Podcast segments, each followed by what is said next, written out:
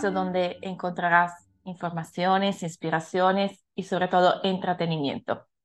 Yo soy Sara y estoy aquí para guiarte en este viaje sonoro de una anécdota sobre el amor incondicional. Prepárate para sumergirte en esta conversación fascinante conmigo, con Glenis y Jolene. Hola, aquí Jolene. ¿Qué tal? Glenis por acá. ¿Cuál es el título del episodio de hoy, Jolene? Es la transformación a través del amor incondicional. ¡Qué hermoso! Para um, hablar del amor incondicional le tenemos una anécdota. No son historias reales, son historias inventadas. Son historias que pero quieren hacernos reflexionar sobre cuál es el camino que podemos seguir en el momento que nos encontramos a enfrentar situaciones en la vida. Y hoy vamos a contar la historia de María. María es una joven mujer que quedó destrozada después de haber decidido casarse con lo que era el amor de su vida y se vio obligada a divorciarse por un cambio repentino en la vida de su esposo. Como si eso no fuera suficiente, justo algunos meses antes de tomar la decisión de divorciarse, también recibió la terrible noticia de que había perdido su bebé durante el embarazo. Para María esa fue una etapa súper oscura y deprimente y llena de llanto y sobre todo llena de preguntas sin respuestas. Pero María decidió que no se quedaría viviendo en ese drama para siempre y poco a poco fue buscando una red de apoyo, empezó a tener más amigos juntarse con familiares cariñosos que la apoyaron en su proceso de sanación emocional. También buscó ayuda profesional y fueron las personas que de verdad le ayudaron a volver por el buen camino. Después de dos años de su divorcio, María conoció a un chico guapísimo llamado Alejandro. Su relación empezó como una película romántica de Disney y María creyó de verdad que había encontrado su príncipe azul. Después de varios meses, pero Alejandro le soltó la bomba de que no podía seguir con la relación debido a sus propios líos personales. Una vez más, María quedó destrozada porque María había abierto su corazón de nuevo y pensaba que por fin había encontrado el amor verdadero. Pero en lugar de caer en una depresión total, decidió aprovechar esta experiencia como una oportunidad para aprender a crecer como persona. Fue justo en ese momento que María entendió lo que significa amar sin condiciones. Se dio cuenta de que el amor incondicional no espera nada a cambio, no busca controlar ni poseer a la otra persona, sino que simplemente da sin pedir. Y así María empezó un viaje de autodescubrimiento y aprendió a amarse a sí misma sin condiciones. Aprendió a perdonarse a sí misma y a los demás por los golpes y las pérdidas del pasado. Y comprendió que el amor no es encontrar a alguien que te haga sentir completo, sino sentirte completo por ti mismo o por ti misma y compartir esa plenitud con los demás. Con el tiempo, María volvió a abrir su corazón al amor, pero ahora desde un lugar de fuerza interior y sabiduría, el apoyo mutuo y el respeto.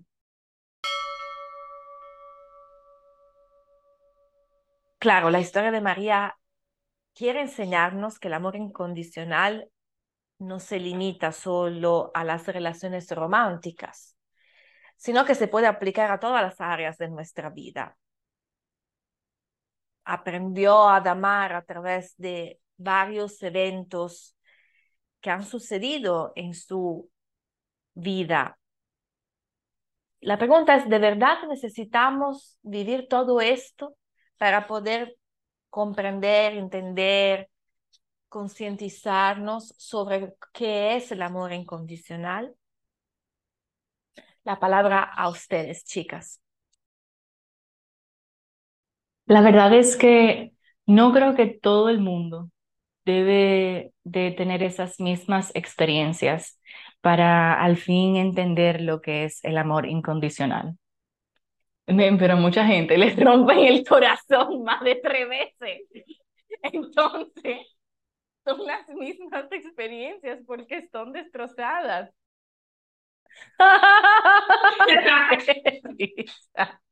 Mira, Glenny, ¿quieres, ¿quieres responder, por favor? Creo la de María está inspiradora porque muchas personas han pasado por ahí. Me, me parece hermoso que podamos traer este espacio historias como la de María, especialmente siendo la primera, porque siento que es una historia con la que muchas personas van a resonar eh, e identificarse. Este ciclo de pérdida, de desamor, y que a través de esa destrucción, pues poder reconstruirse y, de a partir de ahí aprender. Sin embargo, yo, porque no voy a mentir, creo que, creo que todos hemos pasado de alguna manera u otra por María, de este suceso catártico que, que nos llevó a, a un despertar y, y, un aprendizaje, una nueva construcción de hábitos, un crecimiento personal. En mi ser actual, entiendo que no, no tengo que seguir aprendiendo del dolor, no tengo que esperar que la vida me deje ese trancazo para yo aprender, en este caso lo que viene siendo el amor incondicional. Algo que rescato de su historia y que puedo tomar como punto de partida es el hecho de que ella buscó comunidad, ella buscó apoyo en esa red de personas que siempre estaban ahí junto a ella. No, no tenemos que llevar nuestros procesos solos y ciertamente buscar identificarnos con, con una comunidad que te sirva de, de apoyo pues ayuda bastante. Algo con lo que relaciono también el proceso de aprender del amor incondicional sin tener que pasar por todo este trayecto es la toma de conciencia en cuanto al desprendimiento. Cuando nada me pertenece, no me enfrento a, ese dolor que conlleva una pérdida, porque realmente nunca fue mío. Y me refiero en, en términos material y en relaciones también. Cuando hago las paces con eso, puedo tomar las cosas por lo que verdaderamente son, parte de mi proceso fluctuante aquí en, en esta vida y parte de mi aprendizaje. Cuando tomo ese rol de observar y aceptar, entiendo que verdaderamente puedo aprender del amor incondicional sin tener que, que esperar que la vida me vuelva del trancazo. Y que va, el amor está en mí. El amor nace de mí y como nace de mí, así mismo se sigue esparciendo, esparciendo, esparciendo y no tengo que buscarlo fuera. Y eso es verdaderamente reconfortante. A mí me parece muy reconfortante. Inclusive se me llena todo como el alma de, de calorcito ahora mismo diciéndolo. Da mucha paz.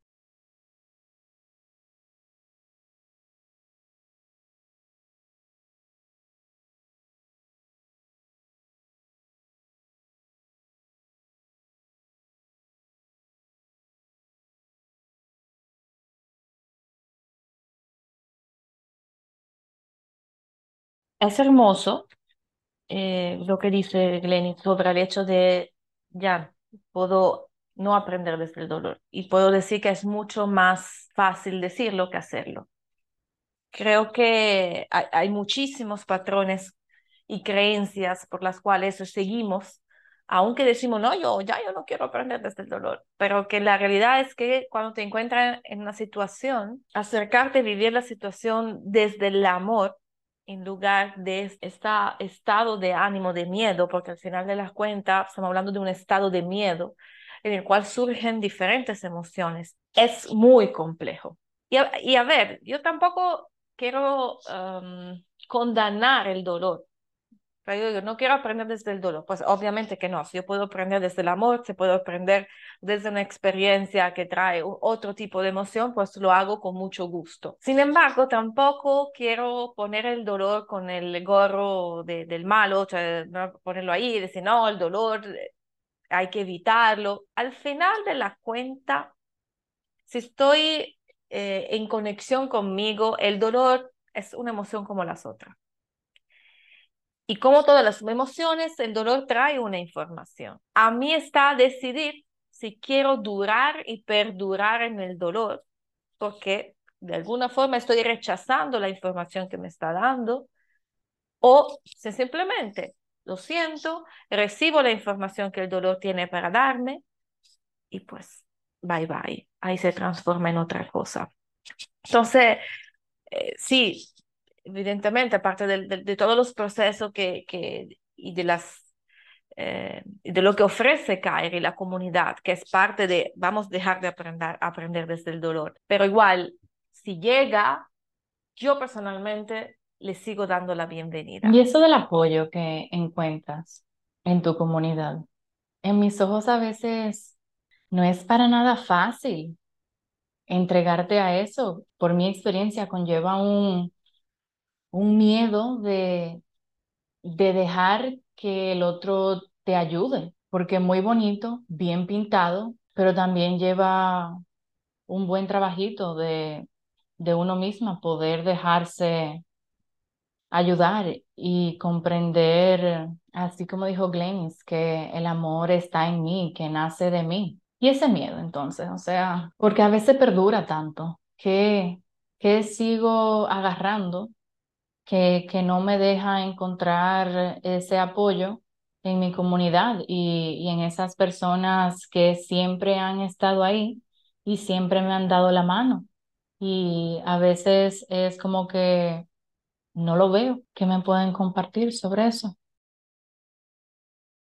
El miedo hacia la comunidad me sabe así a miedo al juicio. Y la verdad es que dentro de una comunidad como la es la de Kairi, por la experiencia que he tenido, y no solo la de Kairi, porque he trabajado con fundaciones, he trabajado en otros contextos, ese juicio en realidad no está en la comunidad, está dentro de ti. Entonces, el mismo juicio que tienes tú dentro de ti es el que te provoca este estado de miedo constante. A veces uno dice, ay, quizás qué van a decir porque tengo un pantalón, me puse el mismo pantalón que me puse ayer pero quizá eres tú que te estás fijando que el mismo pantalón, el que te ve ni siquiera se fija. Y es un ejemplo muy, puede ser tonto, ¿no? alguien puede pensar que sea tonto, pero la realidad es que el juicio siempre está dentro de uno. Si no me alejo de este juicio, si no hago un trabajo para alejarme del juicio, no tiene nada que ver la comunidad. La comunidad está ahí para apoyarte si estás dispuesto, dispuesta a alejarte de tu juicio interno. Porque quien está ahí para apoyarte no está ahí para juzgarte. Y eso que dices, Sara, del juez, es tan certero. Yo misma batallo bastante con, con ese, ese juez interno. Y eso me, me ha llevado a reflexionar sobre por qué solemos ser tan críticos de nosotros mismos? ¿Por qué solemos ser nuestros primeros jueces? Porque así como expusiste, quien está ahí para ayudarte, quien está ahí para apoyarte, quien te ama incondicionalmente, jamás te va a juzgar. Sin embargo, cuando todavía no trabajo esa, esa voz de juez interior, cuando no me acepto, porque el juicio entra por aceptación también, además de, de claro, de, de, patrones que hay que, que seguir trabajando, que vienen desde nuestra crianza. Pero cuando comienzo a aceptarme y a vivir en coherencia con mi autenticidad, siento que ahí puedo dejar un poco de lado el juicio para pasar a la compasión y realmente mostrarme pues como soy. Y todo esto, claro, sigue sonando muy fácil, pero conlleva un trabajo, un trabajo de conciencia, un trabajo de apoyo. Y este juez interno que mencionas, pues para muchos de nosotros eso es lo que nos llevan enseñando desde que somos pequeños en nuestro niche familiar. Ahora voy a otro punto. Esa red de apoyo que a veces uno va buscando, la busca en la familia, pero a ver, vamos buscando apoyo en un lugar donde todas las enseñanzas han partido de miedo. Y vuelvo otra vez a la comunidad. Un sitio donde es amor incondicional, donde, donde nadie me va a ver y va a decir, mm, hoy no te quiero a ti, así. No, es, es un amor puro que se da porque, porque tengo tanto amorcito dentro de mí que, que lo que quiero es expandirlo y, y llevarlo al más allá. Y la verdad que es muy bonito encontrar esa comunidad y esa verdadera red de apoyo donde el amor se siente aunque no te vea ni te escuche porque sé que estás. Sara, y desde tu punto de vista como terapeuta, ¿cuál sería el primer paso hacia esto que suena tan hermoso de abrazar el dolor, sin embargo, dejar de que sea nuestra primera vía de aprendizaje. Glenis, no te lo voy a poder decir como terapeuta, te lo voy a poder decir como persona, porque el terapeuta de por sí es la persona que te acompaña en el proceso, pero no te puedo decir cómo vas a hacer tu proceso. Eso no sería ético. Ahora te puedo decir cómo fue mi proceso. Y la, primero, la primera etapa la condición sine qua non para que eso es aceptarlo. En el momento que tú aceptas el dolor y lo aceptas como una emoción que es, a ver, hasta inevitable, pues ya no se hace tan ese monstruo grande como pintamos en nuestro imaginario y todo se va a hacer mucho más fácil. Sea, evidentemente si hay un divorcio, como es la, la historia inventada de María, si hay una persona a la cual tú te entregas y de repente te dice, ya, terminó eh, esta historia, pues obviamente te va a doler. Es, es, claro que te va a doler, pero también es claro que de, de esta experiencia algo yo voy a aprender. Y si estoy clara de que cada experiencia trae un aprendizaje y lo voy a acoger desde un lugar de amor, va a ser todo mucho más fácil. Es intencionar la vida entera desde el amor. Entonces no importa la emoción que llega, las emociones no las podemos controlar, sería una locura pensar de controlar las emociones, pero la intención desde la cual yo hago, desde la cual yo vivo, pues sin duda alguna, para mí es el amor. Wow. Entonces, no es dejar de aprender del dolor, porque como ya expusiste, el dolor trae información, sino es tomar la, la decisión consciente de aceptar y observar la emoción, ver qué me quiere decir, qué me quiere enseñar y no estancarme ahí. Y sumamente importante y hermoso intencionarlo desde el amor. Wow, gracias. Muchas gracias. Antes de terminar, me gustaría saber que, si quieren, compartir en qué etapa están de aceptar, comprender, concientizar el amor incondicional. Estoy aprendiendo a ser, estoy aprendiendo a intencionar todo lo que hago desde una posición de amor. Sé que el amor está dentro de mí y sé que es algo que cultivo diario. Me debo de dar ese espacio y tiempo de un amorcito propio así que se sienta rico, porque al fin y al cabo, ¿cómo comparto? ¿Cómo doy ese amor si no lo llevo dentro? O sea, ¿cómo me pongo en una, en una posición de, de ponerme vulnerable frente a mi comunidad si no lo soy conmigo misma? Y la verdad que no sé si estas palabras responden tu pregunta. Sin embargo, sé que, es un trabajo y es algo que, que hago diario todos los días. Hago lo mejor que puedo para intencionar desde el amor y para dejar que mi amor brille tan fuerte como la misma luz que llevo dentro? Bueno, yo ahora mismo me encuentro en una etapa de transformación, en una etapa de realmente abandonar por completo el juez para seguir dejando que el amor incondicional se, se manifieste a través de mi vida. Estoy aprendiendo, estoy en ese proceso de sentir y entender que si no estoy intencionado desde el amor incondicional, pues no vale. Y eso me lleva a, a romper un poco con, con muchas cosas, con muchas cosas, principalmente con, con esa idea de que la vida tiene que ser a, a base de sufrimiento, que el trabajo tiene que conllevar eh, sufrimiento. Así que sí, estoy aprendiendo que todo lo que viene intencionado desde el amor incondicional, pues trae bienestar. Y yo quiero una vida llena de bienestar y amor incondicional, incondicional.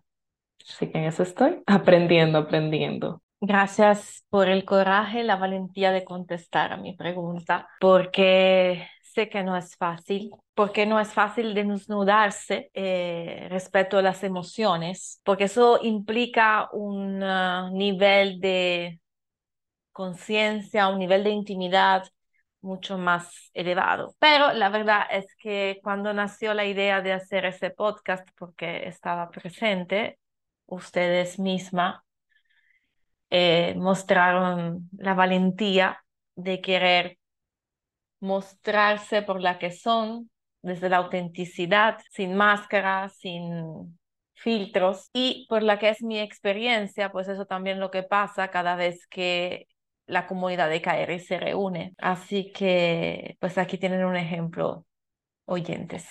Muchas gracias a todos por escucharnos y acompañarnos en este viaje sonoro donde desnudamos las emociones a través de estas anécdotas que nos llevan hasta lo más profundo de nuestro ser en reflexión. Los invitamos a seguirnos en nuestras redes, arroba Kairi, rayita abajo, underscore, org. Nuevamente, gracias, gracias, gracias por escucharnos y nos vemos en el próximo episodio. Adiós, chicos. Y no se olviden de inscribirse en nuestra página web. Muchas gracias nuevamente y adiós a todos y todes.